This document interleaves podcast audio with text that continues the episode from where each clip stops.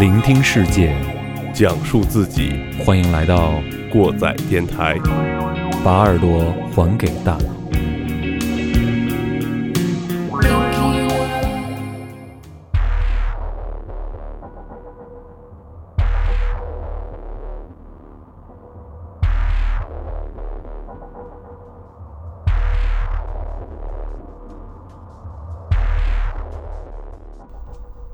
各位听众朋友们，大家好，欢迎来到新一期的过载电台，我是马叔。我是过载机，然后我们今天呢，非常有幸请到了我们也是长久以来，可能在最近这几期节目有听过我们节目的一个朋友啊，啊，听了很长时间了，对对应该对，对，呃，对听了很长时间了，呃，小旭来加入到我们这期节目，给大家谈一个比较热门儿也是比较新颖的话题。然后小旭介绍一下自己 吧，呃，大家好，呃，我是小旭，然后，呃，非常高兴来能来到这个过载电台，然后谈论就是跟我专业相关的一些话题。哦，那你你是怎么着听到听到过载电台的？ 对对对，我是，呃，其实也是一个挺偶然的机会，然后，嗯、我以前听过另外一个电台，就是也是一个天津的电台，然后我当时就想，因为他们也聊自己身边的事儿，然后我当时就想，咱们邢台有没有一个这样的一个电台，能聊一下咱们就是咱们身边的事儿。然后后来就是在一个偶然的机会，在 Facebook 上，然后看到了基野，然后还有他的那个过载电台，然后我就哦听了一下，哦，大概是从多少期开始听的？大概先捧捧臭脚是吧？大概我记着那一期的名字特别让我印象深刻，就是，呃，录过最恶心的一期，哦，对吧？ 就是有一期，然后然后我看那个电台的时候，最后更新日期是在一月多份儿，对，然后我是在五月多份儿的时候听的，我当时想的是这个电台黄了， 差不多那会儿，啊差不。多差不多差不多，我然后晃过好几好 几次，然后然后后来我记着是在几月份儿的时候突然更新了一期，然后有一个推送消息，我点进去，然后就又接着听，然后后来发现过载电台。就陆就续是又更新，我还挺开心的。对对然后对对，到正好是最恶心那期是上一代版本，哦，就咱没就没找你之前，哦，就是呃从那儿之后，那是应该是五十九期，六十期以后就就重装上阵。哦就对，重装上阵，重装上阵了，对。行。那季爷说说咱们今天聊点什么吧，跟大家其。实今天那个也是这样的，就是现在比较火的一些话题，然后我最近又重新补了一些科幻电影，然后因为我又是干金融的嘛，这前两天我一哥们儿说比特币现在涨得非常猛，要不要投入一些？然后我这哥们儿投了五千块钱进去，一个礼拜就挣了好多，呃，然后再一个礼拜又赔了好多。哎，我觉得这个东西有点意思啊，然后那天是我们单位开会，做一个 Bank 三点零的一个培训，就是银行三点零的一个培训，就是说走这种线上啊、大数据啊这些东西，讲了好多关于区块链和比特币这些事情，还有一些呃未来呃人类社会发展和银行之间的一些关系。哎，我觉得这个挺有意思，所以说我就想具体来聊聊这个东西。然后正好我想到身边朋友跟这个最近的就是咱们这位听众小旭啊，哦我就现在跟他联系了一下，大概了解了解，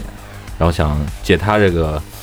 嗯他这个你的知识储备吧，跟我们科普一下。我觉得其实。大家都是年轻人，但是确实也隔代了。我们觉得我们现在已经老了落伍了，好多东西已经跟不上时代了。啊、没有什么知识储备，就是刚毕业。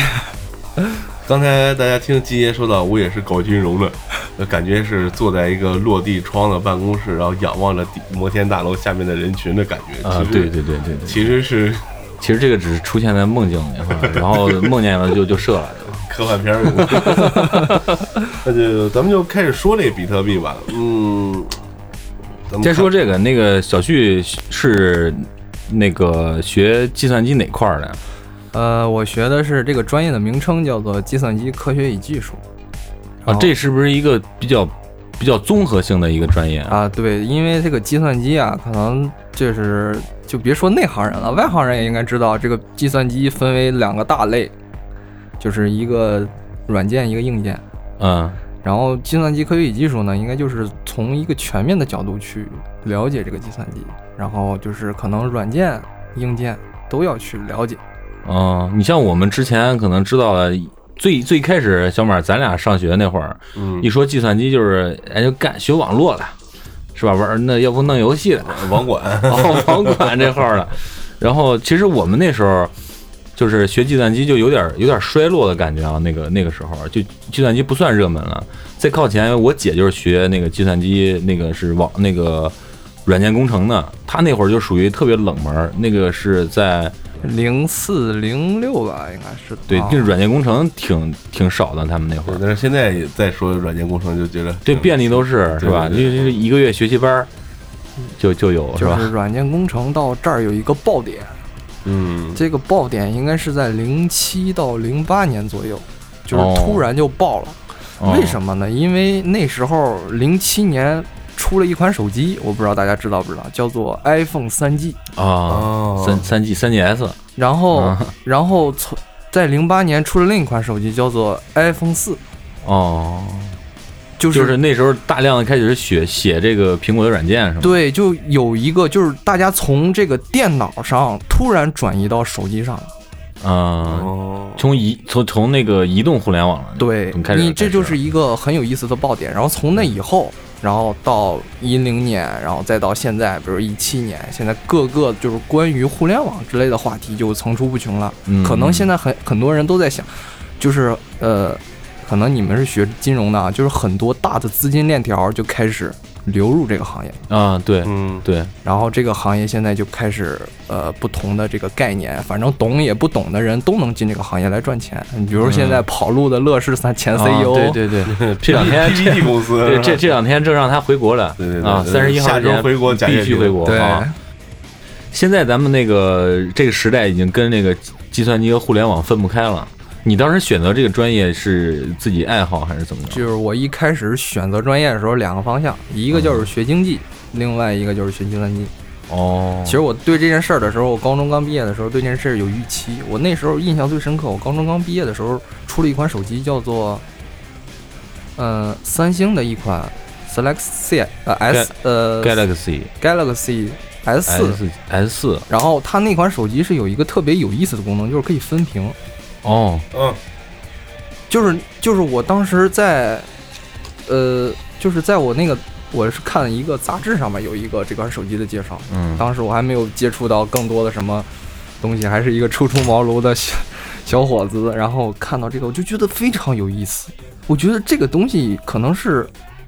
有一个点，但是我摸不出来，但是我嗯觉得这个方向隐隐的就可能可能是一边可以看小说，一边可以放片儿了，是吧？啊，对对对，对你这个这个这个事儿，这个事儿在我印象当中，那时候我对智能机没什么概念，但是在我印象当中，能分屏这件事儿肯定只有电脑能干。嗯，嗯，对，就是如果有一天就是手机也能干了，那这个东西，那确实很有意思。嗯，所以我就想着，要么就学计算机得了，就是要么就学金融，要么就学计算机。那当时为什么又又又又想过学金融呢？学金融主要是有一点，就是当时的电子商务确实很火，哦，啊对，那个时候，但当时那时候所谓的电子商务炒的已经是特别特别特别爆了，所以就是这两个方面。对对，其实现在也是，现在你看咱现在有点儿，就是那时候是电子商务特别火，最近几年又提到什么大数据。对，其实别看这个，我接触我我就干这行的，但是对于这个大数据的理解也并不是那么深。现在只是说把这个大数据去分析出某个人的习惯，这个东其西实大数据这个概念可能是大家这两年才听说过，啊，对嗯，，但它已经应用很长时间了，但是它存在的年数啊，就是你可以追溯到计算机诞生的那一天。我为什么这么说啊？因为从计算机诞生的那一天起，计算机是用于计算的，但对是你没有数据，你怎么计算？嗯，哦，你它是它它是计算出来也要产生数据呢。它这些数据就是作为一种积累，是吗？对你，因为因为你可能就是大数据是一个相应的概念，一个大到底是怎么才算大？就是我曾经看过一个，就是呃，北京大学的一个教授在讲课的时候，他提到了这个大数据的这个大到底是是是是一个什么概念？就是其实是一个相对的概念。嗯，这个大代表了就是这个这个数据量已经超过了现有人类计算机能处理的范围了，哦所以叫大数据。哦，是这样的，对，我对大数据最直观的了解还是前一两天、前两天、前一段时间看了网上这个关于百度推广和莆田系医院的事儿。应该咱们接触到最最早的这些应用是不是就是呃，其实这些东西一直在身边。分类广告推送呃，对，是吗？嗯，你像其实就是他们做最早的，你像那时候应该最早是雅虎吧，在做这个分类广告推然哦送。后包括说这个网上有说这个川普当时竞选总统的时候，就雇了一个大数据分析公司，嗯在脸书和各种社交媒体上推，比如说你是极客，他会推嗯一个川普跟硅谷谁谁谁见面儿；你是个玩摇滚的，他会推川普跟哪个哪个摇滚明星呃一块儿吃饭，哦，嗯，这样来让其年实让年其轻人实，感在觉极客界，在极客界的时候，就是有人说，其实川普为什么能胜啊？他胜就胜在他利用了新媒体，嗯，对对对，这而这现在不是而这那个推他特的啊， 对，他现在什么推特治国是吧？啊，对对对， 没事儿发点什么东西，我对操，嗯，说到这大数据，然后下面就是问题，就是关于隐私的，就就是我刚才提到那个推广和莆田系医院的这个嗯事儿，对就是它最终会侵犯到你的隐私。小旭，你对这个隐私这个问题是怎么看的？我觉得啊就是当一个人打开了电脑，然后打开了浏览器，然后在搜索框中搜索自己想要的东西儿的时候，他已经就把自己的数据交给 网络。哦，他不是，就是你因为那完了，因那为那搜过多少片儿了都，我操，因因为网络不会去想你这个东西对于你来说有没有就是特别的重要，或者是你不能让别人知道，他不会去想这些。嗯，因为因为你看啊，因为所谓的隐私和数据服务，就在于这个后台的人是怎么想的。哦，如果我就是觉得我就喜欢挖人隐私，比如说这是个变态，他就就就喜欢去找别人的隐私，那可能他用这个技术要做的就是去让你就是特透明化，然后让你觉得，比如有一天给你打个电话，喂喂，我知道你是谁，我知道你所有的家庭情况，那你觉得是技术的问题吗？技术无罪，对，是对，人的问题。嗯，如果说我用这些数据，我不会去这样对你，我我用于服务，比如说我发现你的身体情况出现问题了，然后我就给你打个电话，我说你可能需要一个什么样的治疗或者怎样，然后这是为你着想，你就会享受这种大数据带来的福利。那它就是还是有弊端的，对是吧它，但是这个弊端体现在什么呀？体现在这个人的这个应用上面。嗯，最后还是科技以人为本了。嗯，对对，然后就有了电脑、计算机、网络，有了大数据，然后就说到咱们这个比特币，它是如何诞生的？比特币就是一种数数字货币，它就是你看，咱们平常就说啊，比特币嗯啊，就可能知道是是是一种数字货币，但是咱们也用手机啊，是吧？手机也能支付啊。手机支付这个最终还是套到你银行的现金上的，对吧？对对但是这个比特币是一个完全存在于互联网上的一个东西，对，对它比较玄乎。嗯嗯，就是我刚才说了一个爆点，就是说零八年，然后零七年，因为零八年出现一个非常有意思的事儿，就是次贷危机，那啊对美国次贷危机，恰恰就是在这个时间，比特币啪出来了。嗯它其实这个电子货币代表的是一个什么意思啊？就是可能对于其他人来说啊，就是比特币这个东西没什么意义，嗯，就没什么价值。这就是一串说说句实在话，就是一串代码。但我理解比特币的意义是它背后的技术，算法，对它这个它这个比特币这个构想非常强大，但是可能说以后比特币会消失了，去去出现其他的货币或者其他形式的电子货币，但是比特币存在的意义非常大，就是告诉你，如果说你要想设计一个电子货币的可能性是存在的。你所说这种电子货币是是一个什么样的性质？关键得是是吗？关键是什么样的性质？这个性质是指的哪方面的性质？我可能聊的刚才都是科技意义上它存在的价值，嗯，可啊能就是你们说更关心的是对可社能会的对这个，，就是对咱们生活中的呃实用性的一些，它实用性的话，你看啊，这个比特币如果从实用性来角度角度来讲的话，它可能会更方便、更便捷，嗯然后支付更安全、嗯嗯更匿名化，嗯，而且它它的价值存在性更稳定，嗯这都是它技术上一些体现。哦，那大那它这个你看，基本上交易咱们这个平常的货币，包括咱们这个支付也好，它都铆定着一种这个法法定货币啊，嗯这个东西对它这是个这个就是你说的，就是去中心化，嗯，啊，对这个其实呃去中心化这个我还还稍微有点了解，就是。呃所谓的有中心化，就是所有的咱们现在所有的交易都是通过银行对对对，去记账的。对，那比方说我我给小马转六百块钱，前两天借了我六百块钱，然后嗯我给他发过去六百块钱，嗯，然后银行会记啊、我从我的账户里面扣掉六百块钱给到对小马的账户里面。对，那去中心化呢？去中心化其实就是我不需要中间方，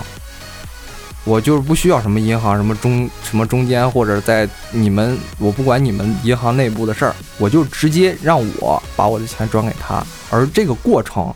却又保证真实可信。货币的本质是什么？我并不太了解。货币本质就是这样的，货币本质就是大家是一种共识，就像那个之前咱们知道，就是中国古代的时候是最早最早的时候那是铜、青铜、嗯是吧？那是刀黄币啊什么铜的，黄铜，哦，黄铜，然后后边就是银本位，银子作为本位，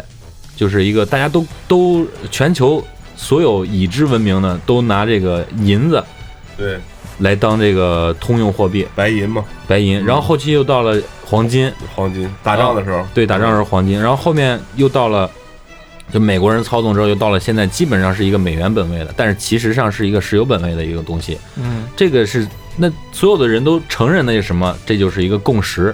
所有人承认这样的一个东西就叫做一个共识，嗯，就大家都承认，这就有货币的一个效应。嗯，其实就是这样就说到为什么大家都承认比特币现在这么值钱，因为它对这个它这个技术太太严密了。嗯，你就如果要聊比特币比较特殊的，咱们可能聊比特币，就是就是大家可能都知道，一说比特币就会想到一个词儿，那就是挖矿。啊，对，嗯，呃，为什么最要？早也是一听说比特币，先就是知道有这挖矿这事儿，是那吧？我们为什么说一定要有挖矿呢？这个挖矿对于比特币来说有什么意义？你有可能说，大家说挖矿不就是生产比特币吗？你比特币不都是挖出来的吗？嗯嗯，但是挖矿对于比特币来说，不仅仅是说你把这个比特币创造出来，就哦不是它产生新的比特币，还有一个作用哦，就是是我给大家举个例子啊，比如说咱们现在场上咱们是四个人，嗯然后比如说咱们每个人有一个比特币，啊，每人一个，对，每人一个比特币，然后这个时候呢，我们要交易的话，就必须得有一个小账本儿。那每人有一个，不要公共账本儿，不是说在一个大的公共账本上进账，我们不要，我们每一个人自己有一个小账本儿。哦，这就更独立化一点，对，然后比如说我跟马叔交易，嗯我给马叔一个比特币，然后我就会在我的账本上写，说我今天给马叔一个比特币，嗯然后这时候马叔也要翻开他的小账本儿，嗯上面写今天小旭给我一个比特币。嗯这时候呢，场上与我们无关的另外两个人嗯，就是基业他们嗯也要翻开自己的小账本儿，写上今天小旭给马叔一个比特币。嗯当就是刚才说的记账，嗯，对，如果说你看啊，想的想的是，比如说咱们一人只有一个比特币，然后我想的是我们没有了，那我怎么办呢？这个比特币这个东西是虚拟货币，那我自己造一个行不行？我或者我自啊，己对啊，复制自己往上写呗，对我自己写一个吧，我直接我就写在我账本上写，我说马叔又把那比特币还给我了。嗯然后这时候我拿着账本，我去找马叔，我说造假账了我看， 你看我这个账本上写着，你得给我一个比特币。那马叔说我不知道这个事儿啊，我怎么不知道？你说你说给就给。然后这时候场上四个比特币玩家，啊马叔就把他们都找过来。嗯然后这时候翻开账本吧，大家看看到底小旭说的对还是我说的对。然后大家把账本一摊，只有我的账本上写了这个这一个账。那好，不承打认压的，不承认， 你造假了， 不能欺负我这个外来户 啊！就是你造假了，然后这个账就非法。下面就说到一个区块儿和区块链的问题了，就是这一个账，就比如说我给马叔一个比特币，这一个账叫做区块儿，哦学名叫区块儿。哦，我们把这个账这个账本上面的所有的账呢，用时间的顺序给它排好，它就叫区块链。哦但这个事儿跟这个挖矿有什么关系呢？也跟这个区块儿有关系。那为什么呢？因为你想啊，对于比特币来说，最重要的就是记账。啊，对嗯，如果大家不记账了，那这个体系就崩溃了。呃乱对了就对对嗯所以我一定要怎么着呢？比如说，我就还刚才拿刚才的例子来讲，我给马叔一个比特币，嗯，但是跟这场交易完全无关的基业他们，我为什么非要把这个账记到我的账本上？这时候就就这个形式什么样？就这个形式什么样呢？我给大家举个例子，比如说我，就我们四个人，我突然喊一声，我说我要交易了，这时候马叔还有他啊，小红帽，小对，小红帽，红帽，嗯，然后在一起，然后我把这个比特币给马叔，但是呢，这个账可不是随随便便就记在这个账本上了，会出一道数学题，啊这个数学题通过哈希编码、哈希函数进行加密，然后这时候我把笔拿出来，基爷他们也把笔拿出来，然后咱们就算这道数学题，比赛谁看看谁算得快，算得快的第一个人将得到一个比特币的奖励。然后哦这个比特币的奖励出来，然后我们把这个账这个结果算出来，然后大家都认可，OK，我所有人们把都这个记上账单儿就写在区块链上，哦，然后这个比特币这一个奖励的名字叫做区块奖励。哦，就是你想一下啊，其实还有一些问题，就是比如说我刚才说我造假了，嗯嗯，我造假了，我说我把我的自己的账本上写了一条这个账，然后这是假账。但是如果我想让大家认这条假账，我该怎么做？我就必须，那你就我就把这必帮人都须叫来得把我不是所有人账本都改了，对，不不需要把所有人账本改了，我只要把这其中三个人的账本改了。你比如说就是马叔，你没有这个账，啊，但是基业他们有，我也有，哦少数少数服从那多你数，必须得给了，哦，这就是一个问题。这个这个，你看这其中，这就是就是，如果说你想造一个假账，你就必须得让这个社区内所有人的电脑的百分之五十一算力的电脑的账单上都有这个账，这就是啊著名的百分之五十一攻击。哦，嗯这个意思，而哦且是在、这么个意思而且你再想想啊，在所有社区范围内百分之五十一的电脑，这个全世界有多少位比特币玩家？他如果想用这这种大范围的攻击，然后完完全全的把它就是这个账都改了，他需要多大算力的这个组织才能完成这个任务？哦嗯，几乎是不可能的事情。而且现在比特币玩家越来越甚多，至数政府甚至政府都不能完成，我觉得，嗯对呀、如果说政府有能力干这种事，那你为什么不去挖矿呢？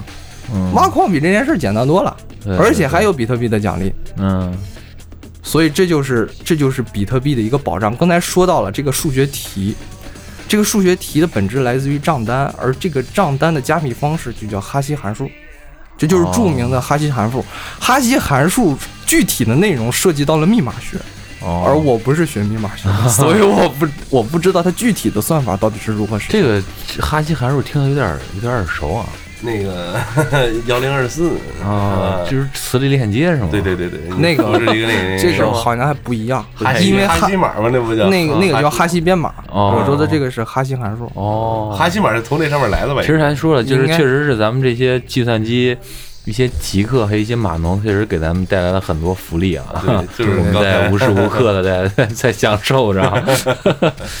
你刚才说着，就是你刚才喊了一嗓子，这个这感觉就有点像这种广播的意思，对，就是吧是社区广播。嗯，对，然后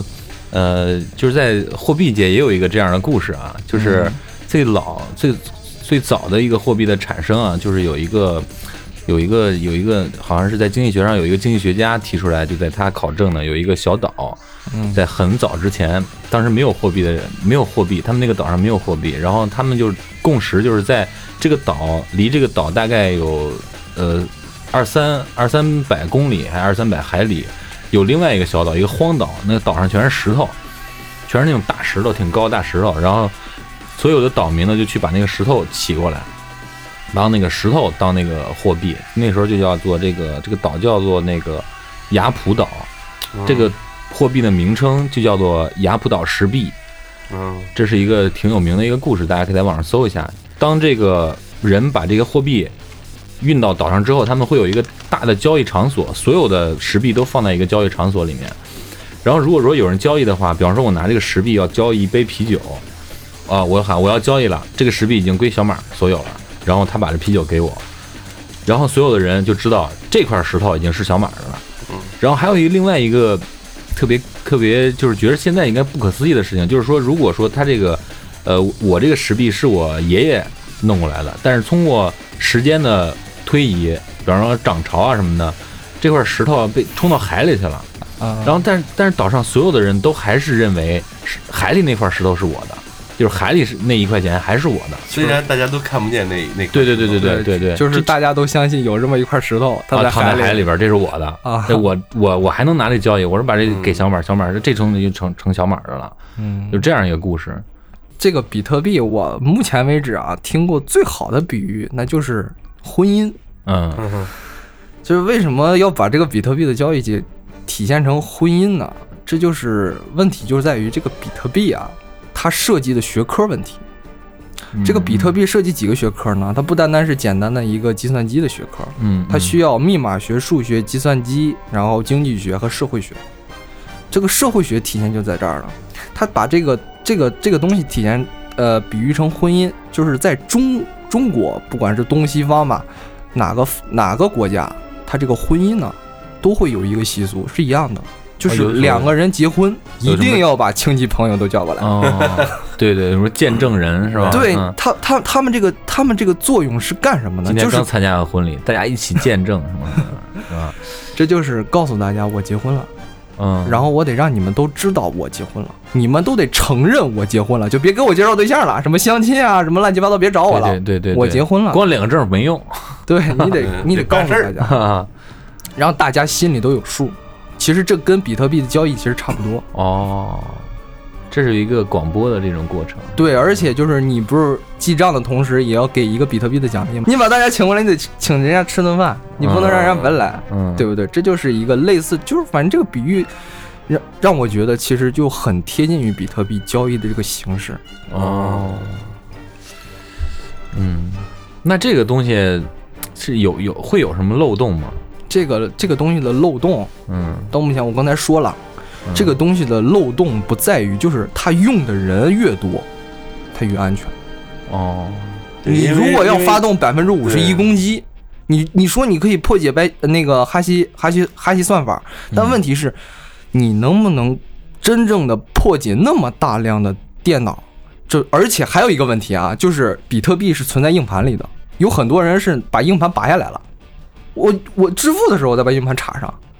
哦，那如果说你这个这个硬盘它不连接电脑，不连接网络，你黑客如何攻击呢？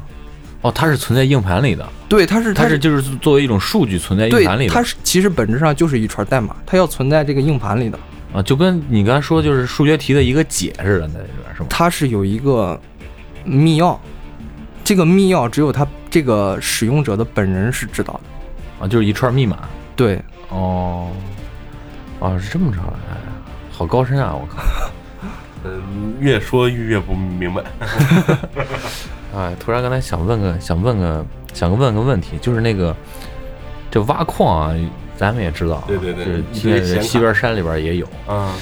这为啥？这不是算数吗？为什么不用 CPU 啊？为什么还要用显卡呢？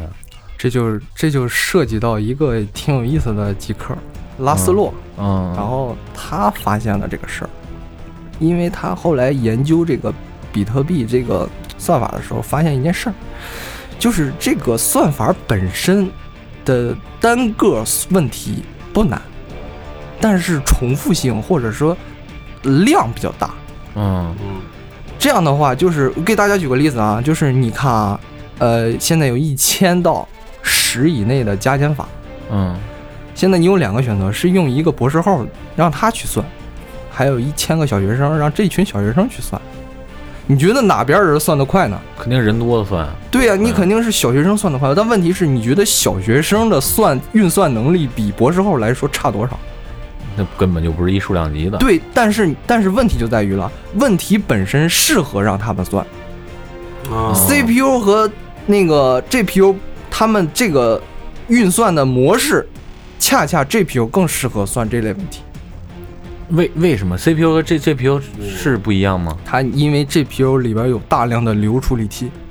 嗯流流处理器，，对，就是非常多。它可以就是，如果说问题瞬间来了，比如说现在咱们玩游戏的时候都知道，这个游这个游戏卡不卡看画面，嗯，对对对卡对画面卡顿了它就卡了，对，对，但可能跟你你感觉跟 CPU 好像没多大关系，但是跟显卡有很大关系。可能有职业玩家都知道，显卡好了才好。嗯但问题是，你看啊就，嗯越清晰嘛，对吧嗯，也不是说越清晰，是瞬间有大量的数据传输过来。呃，那叫什么？我得我得帧是数是吧？对我得瞬间把这些画面我全都打在屏幕上。但你要知道，屏幕的像素点几乎就是，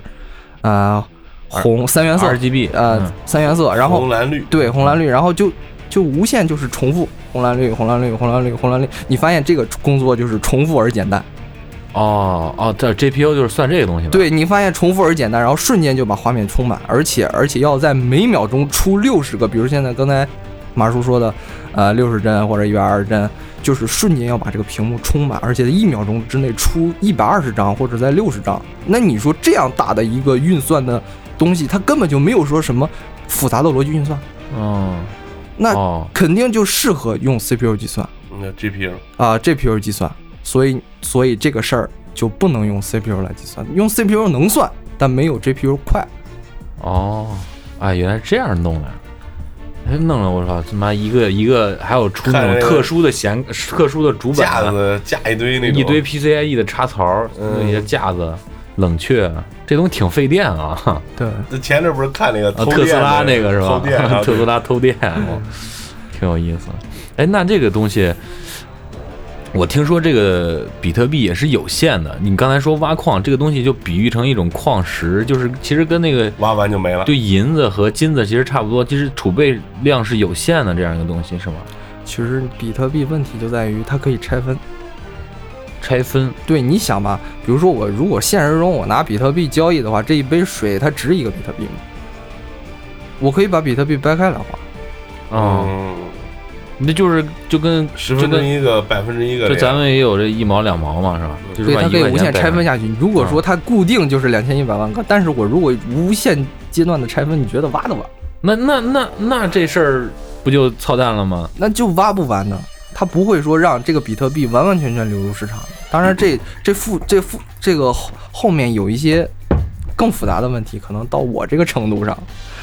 还不够去了解。我我想了想这个事儿啊，嗯。我感觉这跟什么有关系啊？你看，咱们你们之前不是给我讲了一个那个故事嘛，就说那个人用，呃，这个显卡算了以后，他用两万比特币买了个披萨，不是？对，我觉得可能会不会是这样？当时互联网上连的电脑，比如说可能有一千台，嗯然后一千台电脑在挖比特币，它有好几千万个，那你从一千台电脑里边挖，可能就很快就挖出来了。但是现在接入的这个终端越来越多，这就是一万台、十万台，你再想从这里边挖，是不是就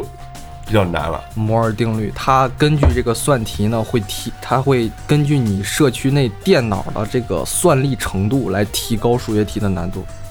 哦，就是你加进去的东西人越多，它题越难。对，它不会说让你轻易的，因为这就是这就是它这个程序设计最优优最优的地方了，就是摩尔定律。隔一段时间，电脑就会呈指数倍增长，它的运算能力。但我我的程序适配的时候，我一定会预去看这个电脑它是否提升了。如果提升了，OK，我提升数学题的难度。哦，你说这个就是是不是有点人工智能的意思？这这是人设计的吗？这个这不是一小日本设计的吗？有人说中本聪可能真的是一个 AI，就是人工智能的存在。哦，那就是说，呃，这中本聪是是是是谁？就是这个、嗯这个问题，所谓就是现在大大众就你百度一下就能知嗯道认可的。 ，Google 一下就是大大众说这东西是中本聪做的，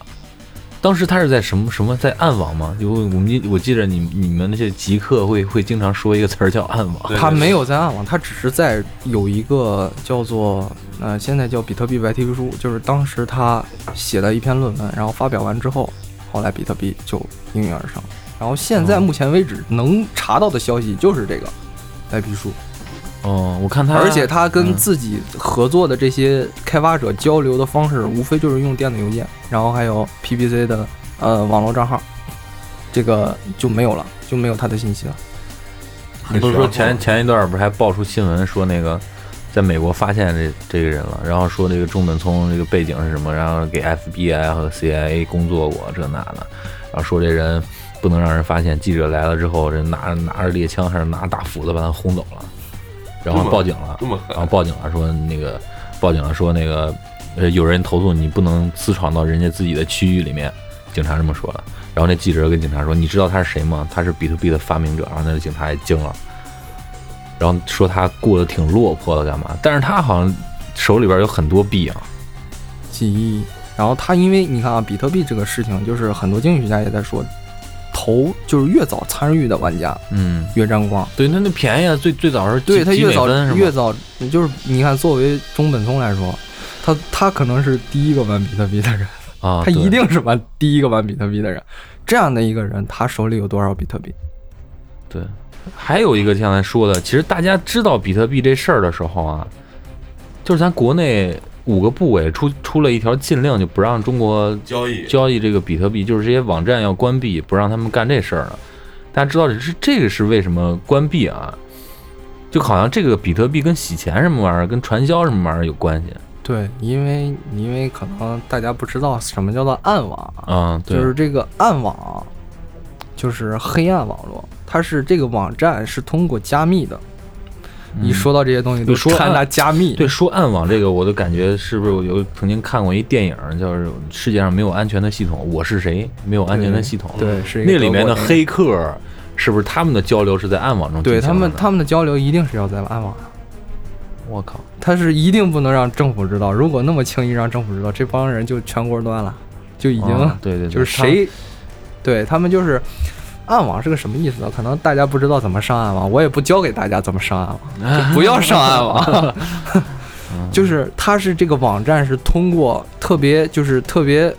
嗯、怎么说呢？就是呃一个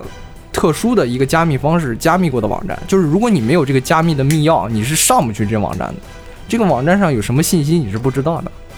但是如果说有这个用途的话，你想象一下，这个用途可就大了。嗯那如果我做一个网页，别人不知道里边有啥，我想让谁来看，我就把密钥给他，哇，这个好牛逼啊！干啥都行，啊那对吧？你看，所以说暗网上有很多，就前两年查封那个丝绸之路，被 FBI 查了，那丝绸之路上有啥呀？毒品交易、枪支买卖、人口贩卖、色情交易，然后哦我操杀手雇佣，我操，这就是暗黑版的淘宝，哦而、哦而比特币就是暗黑版的支付宝。我操，好牛逼啊！哦那那我就是说这个你我我其实当时有点不，就是我当时知道这个事儿的时候，我就想马云是不是就是从这里边找到灵感？我觉得很多牛逼的创意啊，都是来自于这些犯罪分子。而且呃刚才说到暗网，暗网它不光是一个网站是吧？对，它就是是说一系列网站。就是说有点有点有点这种感觉啊。咱们现在能上的网，我好像看过这么一个比喻，就跟冰山一样，这只是就一角就儿，是咱们能上的网，就是冰山上浮上来面浮那的个这一些，对，那是非常小的然一后部分暗。网其实是底下那个百分之九十。 嗯，是有那么大吗？与其实有那么大，其实咱们现在可以，咱们三个就可以建一个暗网，就叫做过载暗网。啊，怎么做呢？很简单，那你做一下吧。以下内容可能令您感到不 适，其实没有那么复杂，就是你看大家知道有一个东西叫做 VPN 吧，嗯嗯，对对，我就买一台服务器，然后我把这台服务器放到家里头，然后我在这台服务器上挂几个 VPN，这个 VPN 只通过特殊加密，只有几个人能用，就是我告诉你了，你才能浏览我这个服务器。我在服务器上放一些数据，其实咱们几个人通过这这个服务器或者这些特殊的 VPN，就组成了一个差不多暗网的交易。一个小的暗网。对，一对个小别人的看暗不网到的只有咱你你仨人说知道你说嗯这个，你说我搭建的这个网络从百度上能搜到吗？就是很多人除了咱们三个都不知都不知道这个东西的存在。哦哦，哦，这么回事儿啊，就算他搜到，他也访问不进来。 对他有可能说，就是比如公安公安部门查，你看什么鸡爷、马说、小旭这仨人是不是准备造反啊？成天密谋一些事情，然后他要查，他可能他首先首先他需要一些加密通过，就算说他知道了密钥，但是他要访问这台服务器，比如说我作为管理员，我会我就会知道，我不让他访问，他就没办法访问。他同时他还不知道我这台服务器在哪里。哦哦查不着，VPN 不就是这个这个原理啊吗？其是实吧 VPN VPN 啊，对，差不多可以是吧啊这么说，嗯，别说那么深入了。嗯深入这期节目就没法被毙弄了了，，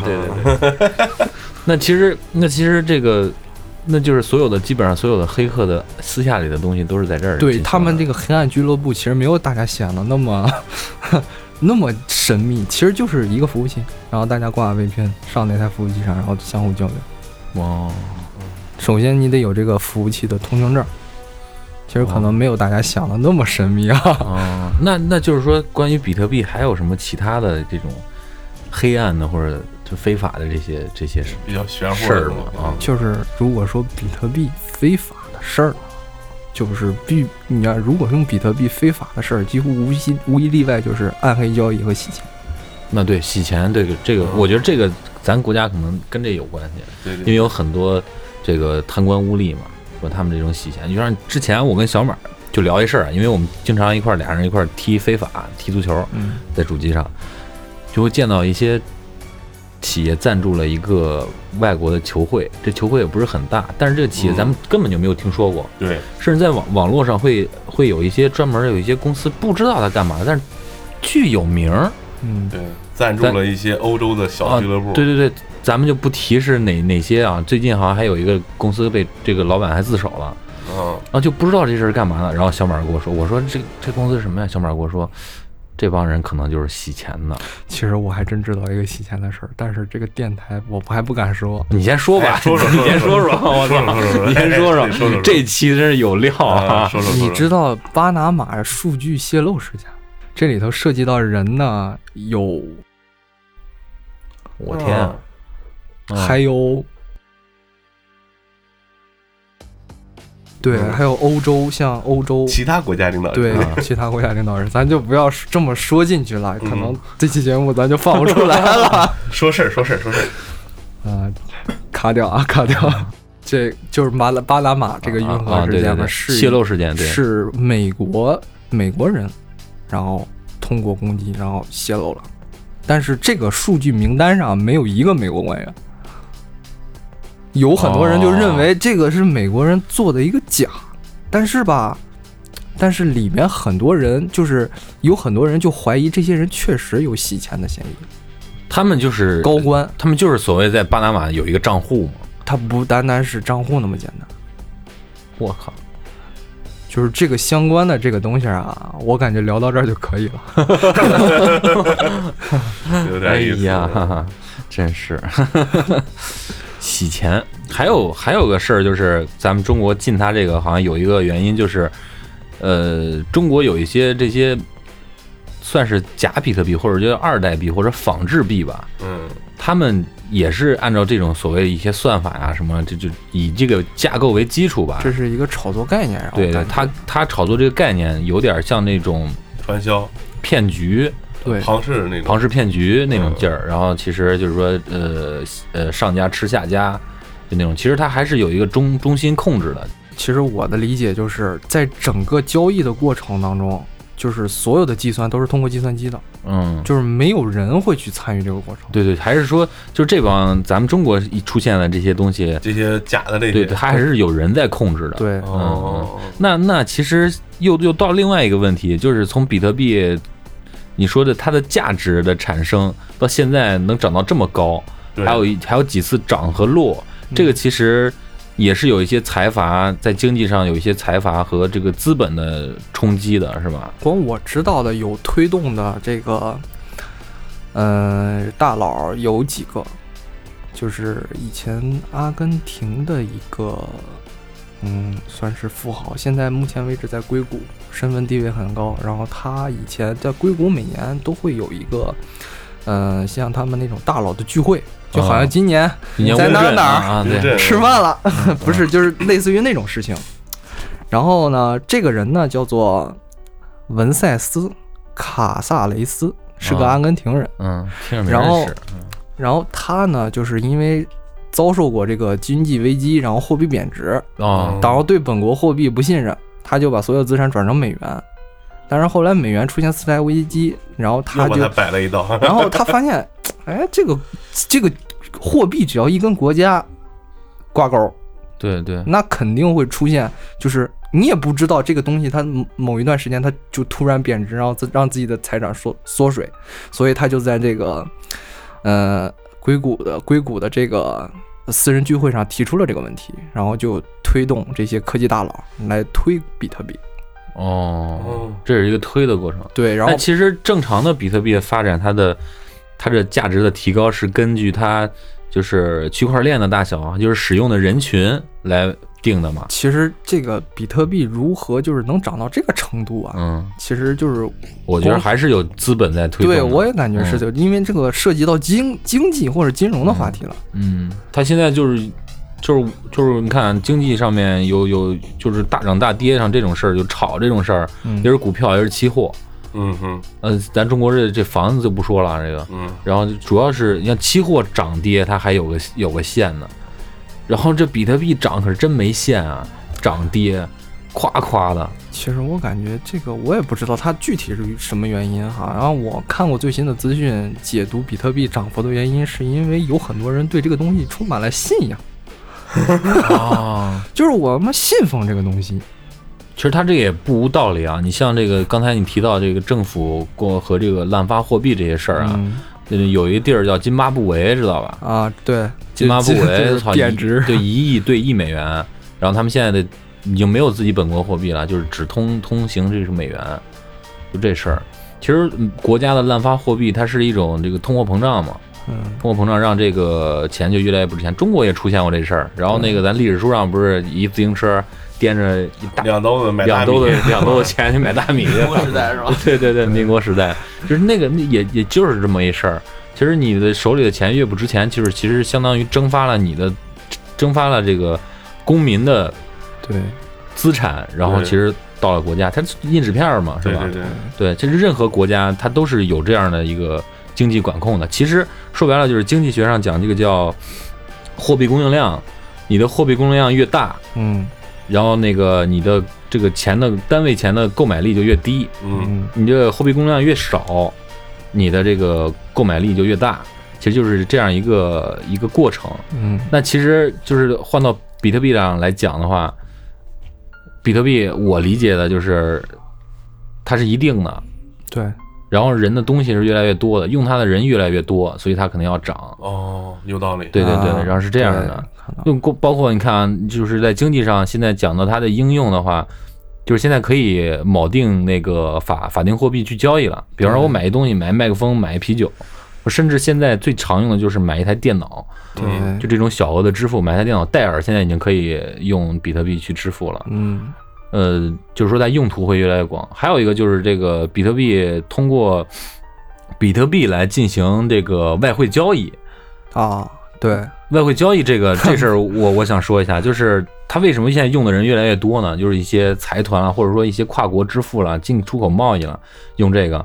比方说那个，我要付一千美元给小马，小马现在是一个国际商人啊，非常有范儿啊，穿着 FBI 的，一个国际商人。比方说我要买买什么东西，我要把钱付给他，然后他很着急用这个钱，嗯说你必须在那个今天就给我弄完。但是，一般的跨国交易呢，会时间比较长，嗯，它有一个中间商。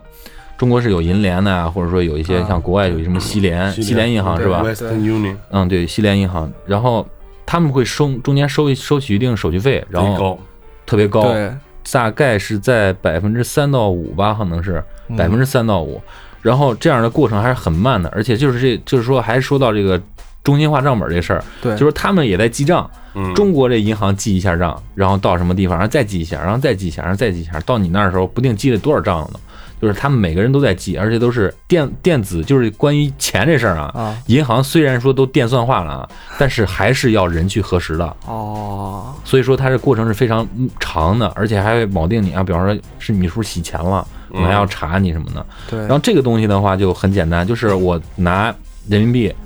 换成比特币，嗯通通过比特币，然后汇到他的一个账户上，嗯，然后他再拿比特币就换成美元，对，就这样一个交易。然后这个过程呢，刚才刚才那个小旭也说到，可能是也有一些奖励，我看是吧？对，这个对，奖励其实就是也是一部分手续费嗯，这个也就是在零点四以下，啊它手续费在零那点就是四以下，用比特币买的话，对，对就是说一个成十倍、成百倍的一个一个就是费用的差异，还有就是它快，它另外一个对就它是太快了就是他所说的这个中心化账本，就是说他用计算机记账，不用人记账啊，嗯，所以说它非常快，可能很大的资金可能在十几分钟、二十分钟就完成交易了，但是你在你在真正的这个银行系统中交易会呃很长时间，可能一到两天都有可能。嗯，就这样是一个推动它使用的一个一个点吧，对，它只是嗯在经济学上它对推动的。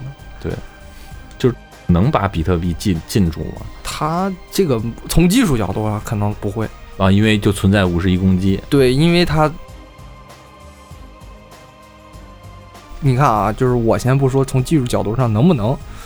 就是你想象一个问题啊，就是比特币这个东西出来之后，各个国家其实对它的承认和认可度都非常低。都不太好，因对为它因为攻击到了，对，嗯，对，因为政府不管如果说想把这东西禁了，我估计如果他有能力的话，早禁了。对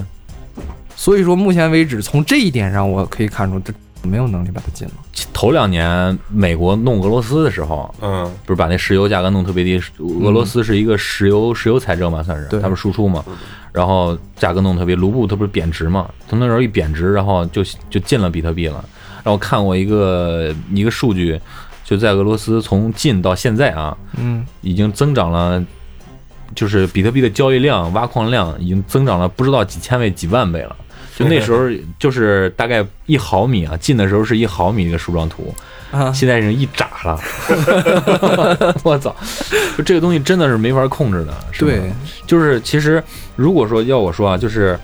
在比特币这个链条上面，不如大家就把它比作成一个就是在互联网上的一个一个一个一个基础吧。互联网是它的基础，对，如果说想进掉互联呃进到比特币的话，就必须把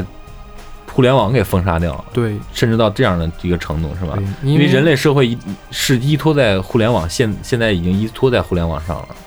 而且我有一个一个观点啊，我也不知道对不对，就是，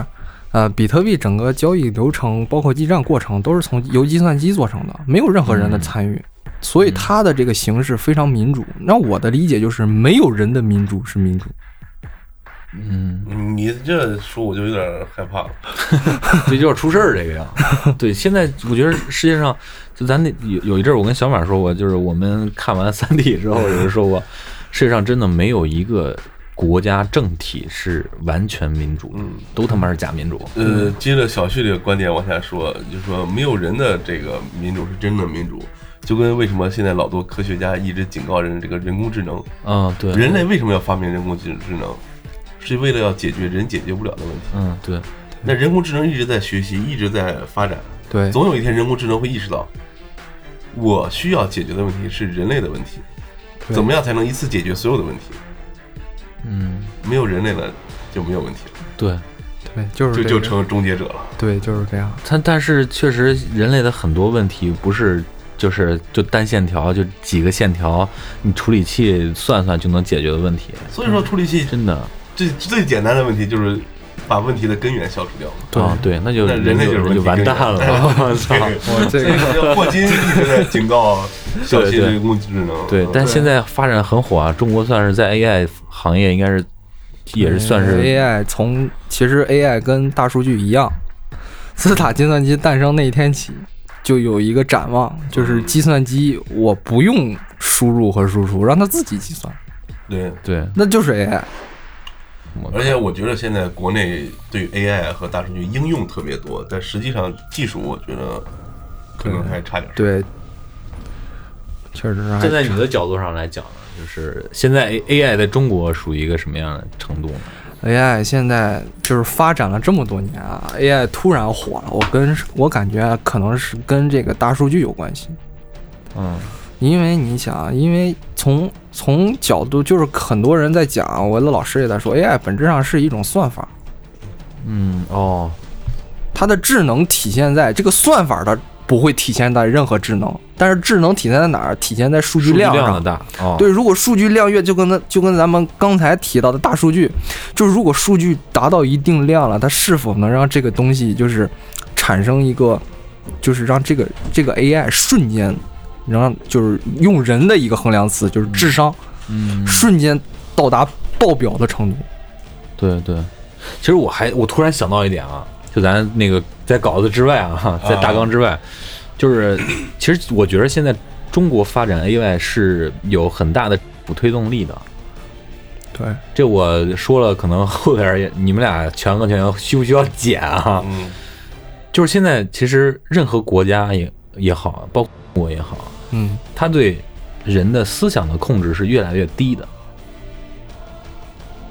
就是说你，你想控制这个人民的思想是越来越难的，嗯，对吧？然后你只能通过一些数据的了解，就像咱们说了，有些人干好事儿拿大数据，有些人拿事儿干坏事儿，是吧？我觉得他是希希望去运用这样，我有点阴谋论、啊， 希望去运用一些这样的大数据去影响一个啊、是一个是影响你，再有一个是窥探你。嗯，它确这你还记着有一个电影吗？叫那个汤姆克鲁斯演的那个，说这个人就是那是一个一个平行宇，不是少那一数个派报告，少数派报告，就是单线宇宙，嗯那个基点是一个单线宇宙的线条，然后就说啊，二零二零五零年马叔嗯，要要犯要罪，要抢一个女的，一一老太婆在医院 里面啊，然后这帮人就啪就到那儿了， 然后然后把她给抓起来或者把她给击毙了，级别对，啊，怎么样啊？就就那样，你没看过那电影我吗？没看过，我还真没听说过那就电影。就其实他就是，我觉得那个应该就是是那个电影是就是大数据分析出来的还是怎么着是吧？预判，对，有一个预判嗯，，预判，就甚至就预是在判你的这个行为和你的这个平常生活里边的一些行为表现吧，他会预判到你哪一天哪一天会急眼，啊然后对会犯罪。对，而且我觉得这个数据这个本身啊，就是也不单单是有这些作用啊。我现在觉得这个时代啊，数据即财富。嗯，对，现在是确实是，你看啊，你刚才说到了这个什么石油本位啊、金本位，那会不会有一天有一个数据本位呢？我觉着会的，因为我曾经看过一个电影啊，就是就是一个黑客要做一个阻断攻击，他要干的事儿的终极目的是窃窃取美国所有的数据，就是从自打美国开始成立以来，存在电脑上的所有数据，他要窃取走。而这个过程实际上是本质是干什么？是在盗取美国这些年积攒的所有财富。对。那换句话讲，他妈中国中国最有财富了，这么多年啊，对，我就觉得这个可能，它未来的这个发展，这个本质上其实不管是各个方面来说，不管是互联网以后的什么发展，像 AI 这些东西，无非是应用，但嗯本质还是数据。大数据跟跟这个比特币啊、区块链啊这个东西，我觉得也是靠的非常近的。对，对吧？就是就是你说的会不会有一个什么数据本位啊？就就就拿现在来讲，如果比特币不会被消除的话，不会被替代的话，它永远会铆定着任何一个国家，让这个我不去滥发货币，不去以这种形式去调控，过度的去调控经济，而去出现一些人民嗯，受损的利益受损的一些问题。你就是说，大家都会把财产转移到这个网对，络上。如果说真的，如果说举个例子，就是所有的政体都滥发货币了，嗯，怎么办？那我肯定要买黄金啊，那黄金也是也是控制的啊，那你怎么办？黄金在任何国家是不允不允许你个人持有的，除了首饰之外，嗯，这个是每个国家都是这样，就大量的黄金存在美国嘛，不是？那是套现的，那是一战的时候套到欧洲人的，套着西班牙、像法国啊、英国啊这些套着他们的东西。对，就是说，当这样的事情出现的时候，那他人只能去相信这个东西了，对，对吧？就是所以说，相信一个没有人的东西。对但是你们这个，我觉得就是一个理想化的状态。啊对如果真的到所有国家都滥发货币的情况下，嗯最好的解决办法就是打仗，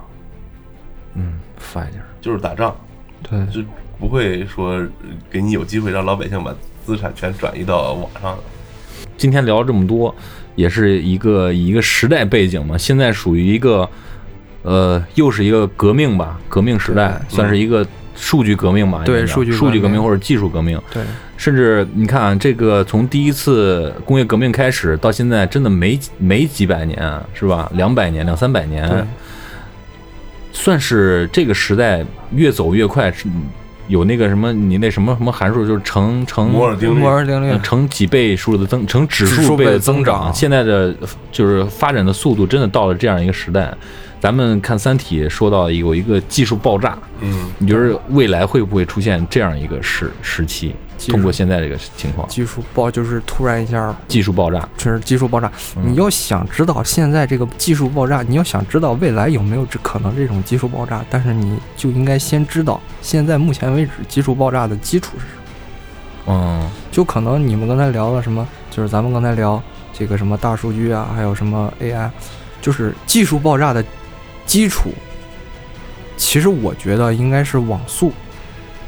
哦，哦，哎，现现在确实是啊，这网速提的太快了，不是现在还不还不现在够快还不单单是有限的网速，是无限的网速。嗯，就是你想你在二 G 时代你干了什么？你在三 G 时代你干了什么？你在嗯四 G 现在的四 G 时代你又在干什么？如果未来到达五 G 时代那样大的一个数据的输出量，你又能干什么？嗯嗯，对可能速度越往上提，你能干的事情就越多，越没有限制。对，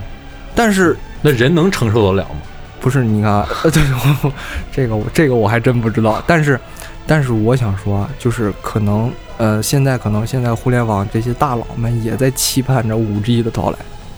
嗯，马上都要到来了，对，你想它到来之后又出现什么样的商业新概念，什么技术的变革，会出出现什么样的新话题，现在好都没法知道。嗯，我就想起来之前看的那个，说是特斯拉嗯，还哎是谁说的？埃隆·马斯说克，所有的东西啊，其实都可以靠一根电线来传送，对，嗯，就看这电线有多宽了。就是嗯说，以后人也可以用电线来传送，因为究极到本质上，你还是物质构成的，对分子、原子、嗯电子，对吧？对对对，对，以后的话，可能就是这速度快到整个世界没有界限了，又成当时那个圣经故事里的那个巴别塔。啊对，对，到那个时候，就是又是什么样，这就不太好想象了。哎，就是说现在其实有很多的，呃，科幻小说和未来的一些畅想，都是在，都是以持一个对未来持一个悲观的态度，有没有这种感觉？嗯，对对对，嗯对，都在持一个悲观的态度，因为、因为我感觉啊，现在可能人类已经意识到了这个速度太快，已经超出了人类的控制了。嗯渐渐失控的，渐渐失控的技术到达这个高度之后，可能真的就是就是拿着刀，反倒伤了自己。嗯，就是就是一个其实双刃剑，是吧？对，其实每一次的这个科技的发展和革命，都会有人，而且是那些站在这些科技最前面的人来对说，它会导致世界毁灭。嗯，就像当时原子原子能被利用的时候，对奥本海默，对大家都说这个最后人类会死于这个原子弹爆炸，就是全球的核战争嘛。嗯，然后现在有人工智能了，现在不是霍金警告大家嗯说，对人类可能以后就毁在人工智能手里。嗯其实这都是点，就是很有可能，就是人类在近几十年就有好几次，美国、苏联、俄罗斯这种剑拔弩张好几次剑拔弩张，差点就发动核战争嗯我的情就况。现在也有点儿，对那你现在人工智能发展那么强，可能现在还没有那么强，等可能它真强了以后，